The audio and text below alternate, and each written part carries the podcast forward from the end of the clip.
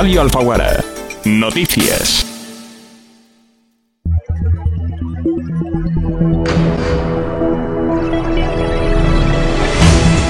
Hoy es jueves 2 de marzo de 2023. Repasamos ya las últimas noticias en Alfacar, Granada y provincia.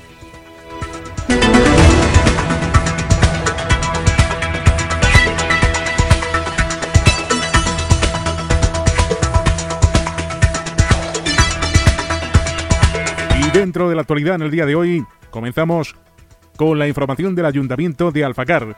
Y es que Alfacar participó ayer en el sexto encuentro de la red local de acción en salud, de la que forman parte desde 2017. Por parte del delegado de salud de la Junta de Andalucía, Indalecio Sánchez Montesinos, se hizo entrega a Alfacar de una placa identificativa de adhesión de la red. El éxito de los planes locales de salud se vincula al trabajo intersectorial y a la participación de profesionales especializados en asociaciones y colectivos del municipio. Además, Alfacar, a través de Amaya Carrillo, profesora del Colegio Las Encinas, y Elisa González, animadora sociocultural, participaron en una de las dos mesas redondas centradas en buenas prácticas desde la intersectorialidad. Para Alfacar, el Plan Local de Salud es un instrumento básico que recoge la planificación, ordenación y coordinación de las actuaciones que se realizan en materia de salud pública. Y recordamos que este sábado 4 de marzo tiene lugar el Carnaval de Alfacar 2023. Desde las 6 de la tarde, pasacalles desde la ermita hasta la carpa situada en la plaza de la iglesia, amenizada por charanga pisando fuerte. A las 8, concurso de disfraces con premio individual infantil, individual adulto y tres premios para grupos. Y desde las 8 y media, actuación de la comparsa granadina, participante en el Carnaval de Cádiz de este año, Los Indispensables. Después, en la carpa, DJ Raúl Bazcón y gestionando la barra, la Asociación Juvenil 1x2. Este sábado 4 de marzo, Carnaval de Alfacar 2023.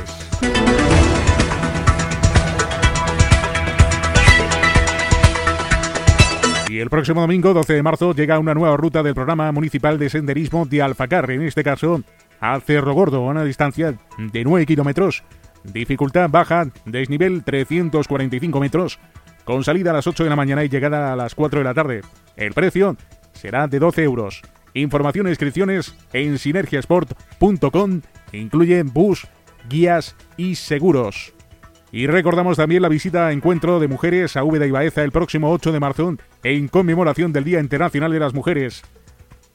Una visita a Encuentro de Mujeres a Úbeda y Baeza para conmemorar el Día Internacional de las Mujeres, cuyo viaje es gratuito y que incluye bus, desayuno, guía local, almuerzo y visitas a los monumentos más importantes de Úbeda y Baeza, como son la Basílica Santa María, la Capilla del Salvador y la Catedral de Úbeda. Inscripciones en el Ayuntamiento de Alfacar hasta este viernes 3 de marzo o en la Asociación de Mujeres Alfujar para las que sean socias.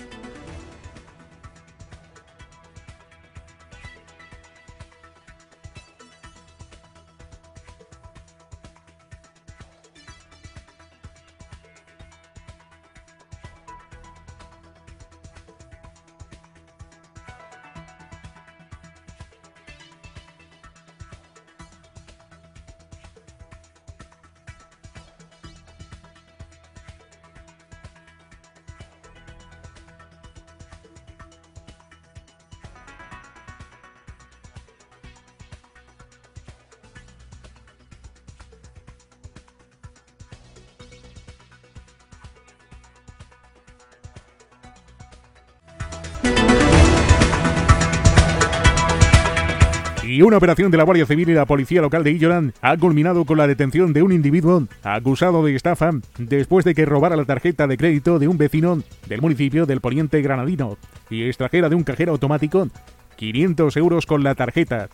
Unos hechos que sucedieron semanas atrás, aunque la detención del individuo se produjo hace seis días. Todo sucedió en una noche de juerga entre la víctima y el detenido. Después de tomar distintas copas por bares de la zona, el arrestado decidió robar presuntamente la tarjeta de crédito de su compañero. Los dos se despidieron de madrugada, pero el detenido decidió hacer uso de la tarjeta de crédito tras despedir a la víctima. Efectuó tres extracciones de dinero en un cajero automático que sumaron 500 euros. A los pocos días de esta extracción bancaria, el presunto ladrón quedó con su amigo para decirle que tenía la tarjeta de crédito después de que éste la perdiera durante la noche de borrachera. El arrestado quedó con la víctima para devolver su tarjeta.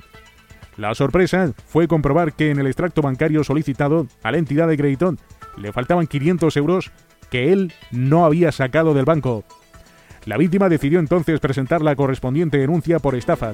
Desde ahí, la Guardia Civil y la Policía Local de Illoran comenzaron a efectuar las correspondientes pesquisas para localizar al presunto autor de este delito, que finalmente ha sido arrestado. El foco se puso sobre el detenido porque las propias cámaras de la entidad financiera lo grabaron cuando acudió a extraer el dinero con la tarjeta sustraída a su amigo. Le quitó la tarjeta de crédito y la clave para operar con la misma. Desde ese momento buscaron al presunto autor hasta que localizaran al mismo y confiesa los hechos en su primera declaración. Después era citado por la autoridad judicial para que explicara lo ocurrido con esta estafa.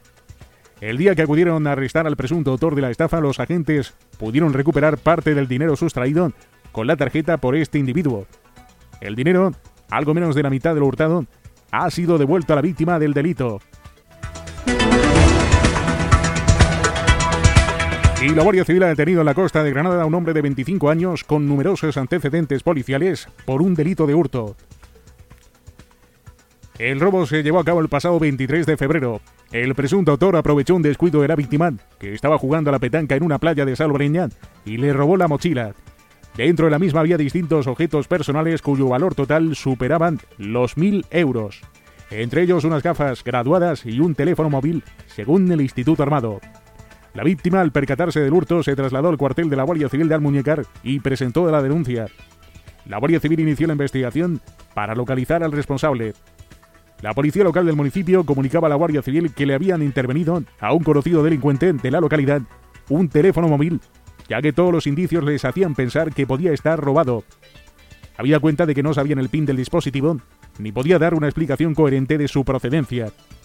Tras confirmar con policía local que pudiera tratarse del dispositivo que había sido denunciado por la víctima, la Guardia Civil se puso en contacto con la denunciante para que identificase si el dispositivo era suyo resultando dicha identificación positiva y devolviendo el teléfono móvil a su propietaria. Con la nueva información obtenida se inició la búsqueda de este hombre, que finalmente era localizado y detenido por la Guardia Civil en una calle de la localidad como presunto autor de un delito de hurto. Y cuatro personas han resultado heridas tras la colisión de dos turismos en Granada Capital.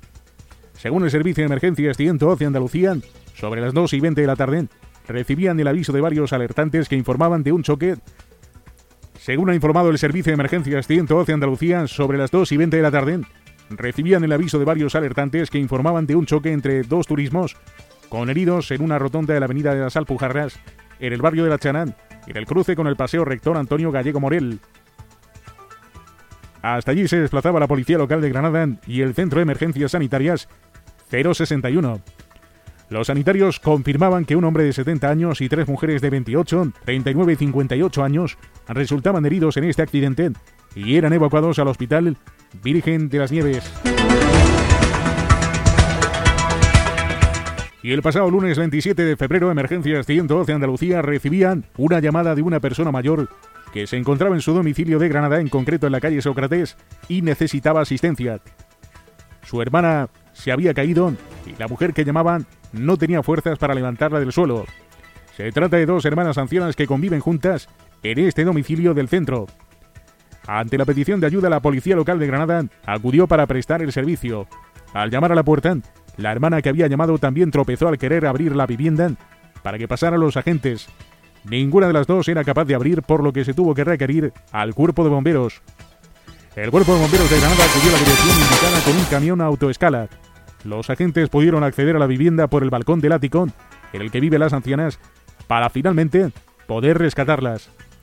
Los servicios médicos pudieron comprobar que se encontraban en buen estado de salud y no presentaban heridas tras la caída. La policía local de Granada quería compartir la historia que ha acabado con un final feliz.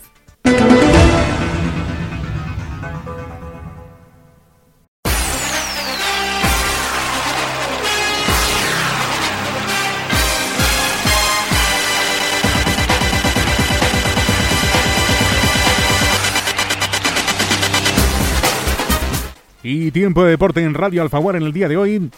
Comenzamos hablando del Granada Club de Fútbol. Y es que el Granada jugará este sábado en el plantío un duelo importante para certificar casi de forma virtual la presencia en el playoff y de paso seguir metiendo presión hacia los puestos de arriba. Paco López contará tras la financiación del derby contra el Málaga con la defensa en cuadro. Y es que las últimas tres jornadas se les han ido cayendo miembros a lo largo de la temporada conformaban su columna vertebral atrás. Las lesiones musculares han azotado al equipo nazarí desde el partido frente al Tenerife. Ricard Sánchez fue el primero en caer en Huesca. Miguel Rubio aumentó la lista y el pasado lunes Kini tampoco pudo finalizar el encuentro. Además vio la quinta tarjeta amarilla del campeonato como Ignasi Miquel. Los cuatro, salvo recuperación milagrosa de alguno de los dos primeros, serán baja en tierras castellano-leonesas. En caso de no mover el habitual 4-4-2 de Paco López, Víctor Díaz cubriría la baja de Ricard Sánchez de la banda derecha, Tabaco y Torrente, que volvió a disfrutar en el derby de un terreno de juego casi un año después, sería la pareja de centrales, y la izquierda Carlos Neva. A partir de ahí, hay otras opciones, como alinear una defensa de tres centrales y dos carrileros, en la que Puertas o Brian Zaragoza también podrían ejercer sus funciones en el costado diestro. El Granada acabó de hecho el derby con ese sistema, y el periódico Ideal ha informado de que el Granada Club de Fútbol se ha puesto a disposición de los afectados por la caída de la valla Los Cármenes desde el minuto uno de lo sucedido. Tras las atenciones en el momento y el contacto telefónico para comprobar su evolución, el club va a poner en manos de su seguro de responsabilidad civil las reclamaciones que le formulen los heridos en el incidente. El área social de la entidad tramitará entonces el asunto ante la posibilidad de que necesiten algún tipo de tratamiento médico, según la mutua o incluso una hipotética indemnización. Los dos principales heridos, hay otros con rasguños y contusiones, son madre e hijo. La progenitora sufre molestias en la espalda y en la rodilla, además de varias partes de su cuerpo amoratadas. Su hijo, Coque Aarón, tiene una fisura en la rodilla, dolor en el hombro y también marcas por la presión de la gente que le cayó encima. Camarero de profesión en estos momentos se encuentra de baja, de ahí que quiera solicitar algún tipo de ayuda al respecto. Según fuente rojiblanca, la rotura de la valla entra dentro de lo previsto ante una avalancha masiva precisamente para evitar que las personas queden aplastadas contra ella, algo que sí sucedía antiguamente con rejas más altas y que provocaron tragedias como la del estadio de Heysel. Afortunadamente, pese a lo aparatoso de lo ocurrido, no hubo que lamentar víctimas, aunque estas dos personas sí requirieran atención médica y estuvieran en observación ese mismo día. Coqui y su madre, ambos abonados de toda la vida, se quedaron conmocionados. Él dice que tiene lagunas y solo recuerda cuando ya estuvo en la ambulancia. Ella tuvo que ser retirada en silla de ruedas.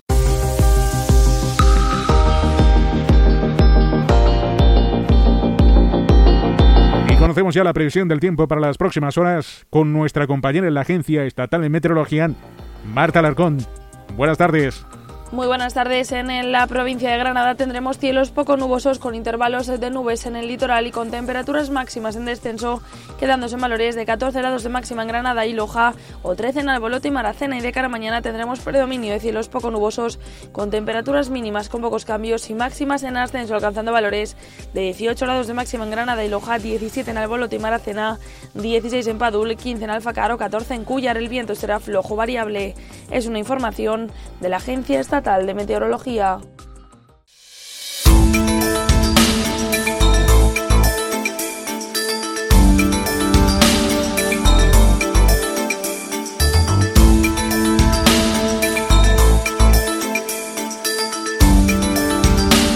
Radio Alfaguara.